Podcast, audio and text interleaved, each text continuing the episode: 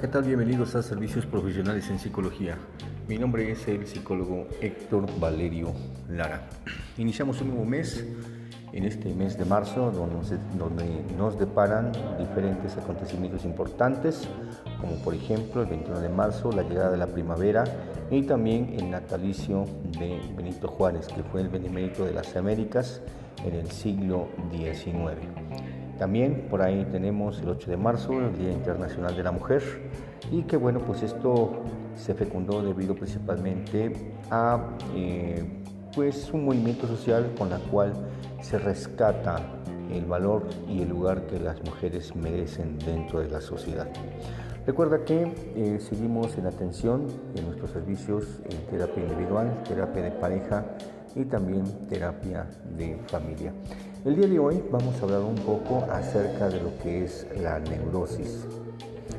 Y bueno, pues quizás hay neuróticos que pueden ser así como que muy exagerados, neuróticos eh, medianos y neuróticos pequeños, ¿no? Regularmente muchos en ocasiones padecen de neurosis, pero no todos con la misma intensidad y la misma gravedad de lo que vamos a hablar el día de hoy. Entonces, la neurosis es una afección eh, que se vive como una metáfora, principalmente. Y también las personas expresan su malestar insignificante y también con sentimientos reprimidos, es decir, que los guardan en la subjetividad. Hay algunos síntomas con los cuales tú puedes identificar a un neurótico en su momento, bueno, pues vamos a ver que experimentan cierto sentimiento de culpa cuando, eh, digamos, tienen ciertas situaciones, ya sea en casa, con la pareja, los hijos o con las personas que se relacionan. Ya después de que actúan de manera muy agresiva, bueno, pues viene ese sentimiento de culpabilidad. También pueden experimentar complejo de inferioridad, ¿sí? porque bueno, pues se sienten personas que son insignificantes y eso es falta de seguridad.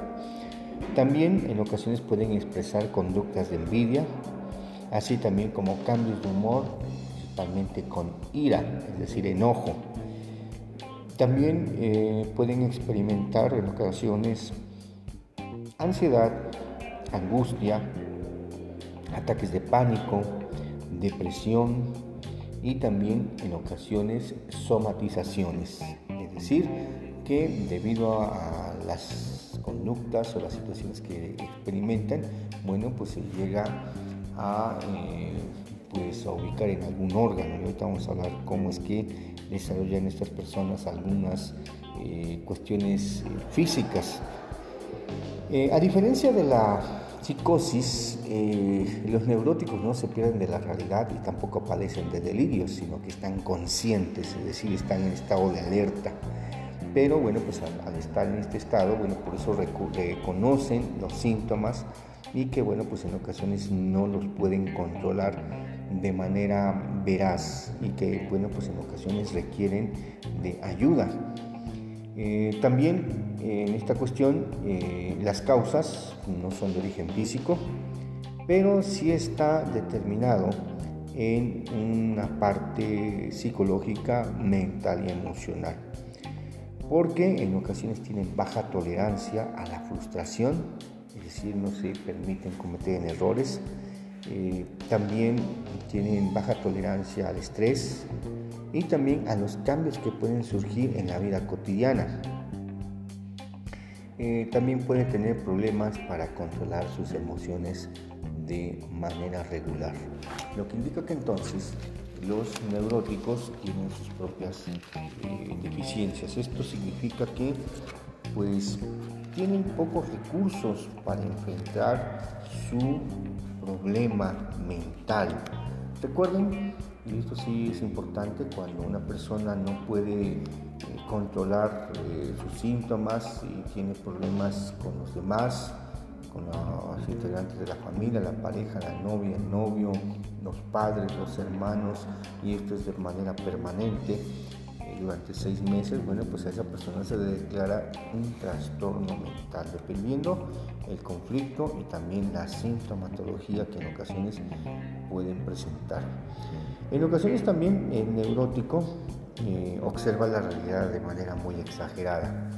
Esto que, bueno, pues ve una realidad que puede ser inventada o incluso sobrepasar los límites de lo que en este caso podría ser lo normal. Imagínense alguien que a lo mejor este, pues tiene una pequeña discusión con su pareja o no sé, a lo mejor porque no cerraron las llaves del baño o porque este, dejaron una ventana abierta, bueno, pues es un buen ejemplo para que un neurótico actúe y se, eh, por así decirlo, vea esa realidad muy exagerada por una cosa insignificante que puede ser para los demás, para él no.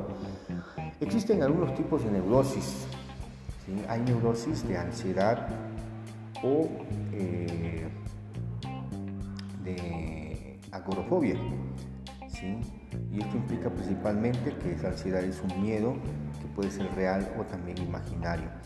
Hay otro tipo de neurosis que puede ser depresiva, debido principalmente a que o puede tener algún tipo de problema neurológico o también esto puede deberse a los complejos de inferioridad que experimenta de manera permanente. Y bueno, pues hay depresiones, desde la ligera, este, depresión eh, moderada, o también puede haber depresión grave o profunda, según dependiendo en este caso tipo de gravedad que tenga. También puede haber eh, neurosis fóbica, con la cual también se presenta ese miedo, pero no lo encara, sino que prefiere evitarlo. Hay, neurosis obsesiva compulsiva, donde, bueno, pues en cierta manera también, bajo ciertas circunstancias, bueno, eh, las personas actúan de manera muy eh, exagerada, ya sea para limpiar las cosas o en su caso para ciertos tipos de conductas que puede presentar. Eh, también está la neurosis histérica, que, bueno, pues eh, resulta que las personas experimentan cierto tipo de eh, enojo, eh, gritan, se convierten en personas que son incapaces de comunicarse de manera asertiva, debido principalmente a su problema que está relacionado con la falta de convivencia con sus semejantes o las personas que conoce a su alrededor. También existe la neurosis de combate o de guerra, porque pues, las personas se vuelven a la defensiva. Esto implica que no es muy fácil ayudar a las personas neuróticas. Las personas que conviven con ellos también sufren porque, eh, bueno, pues también eh, al ver a la persona eh, que forma parte de su familia, pues también experimentan las consecuencias de la neurosis que a veces padecen. Comentaba hace ratito cuáles serían los efectos de que las personas puedan somatizar su neurosis. Bueno, pues en algunos, en algunos casos pueden padecer de trastornos digestivos debido a que no hablan acerca de sus emociones, y bueno, pues ahí se somatiza. En ocasiones pueden aparecer vértigos, mareos y que estos ya se relacionan principalmente con el aspecto de los pensamientos, esos pensamientos obsesivos y bueno, pues por no llevarlos a la realidad o, no limpiarlo eh, de manera mental, bueno, pues experimentan ese tipo de, eh, digamos, somatizaciones. Otros pueden padecer taquicardias, temblores, que bueno, pues esto se refiere al corazón, a las emociones debido a que se las reprime.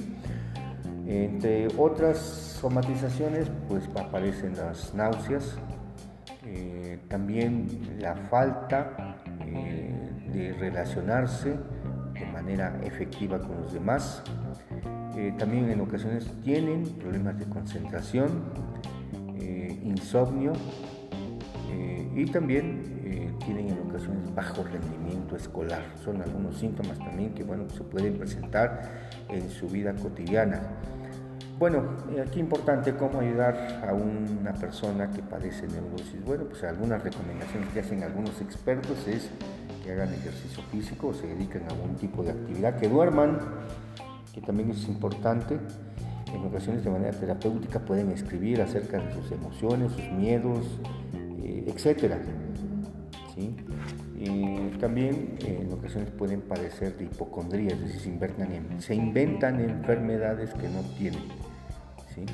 Y lo más importante, pues asistir o, requerir de ayuda profesional, ya sea con el psicólogo, para que, bueno, pues le dé, eh, este caso, una atención psicológica y mental, hay también psiquiatras o alguna persona que sea especialista en la materia. Recuerda que seguimos en atención eh, en nuestros servicios en terapia individual, terapia de pareja y terapia de familia. Me puedes contactar al 22 13 06 77 96 con previa cita para atenderte como tú te mereces. Y seguimos en este mes de marzo para generar más podcasts en esta cuarta temporada. Hasta luego.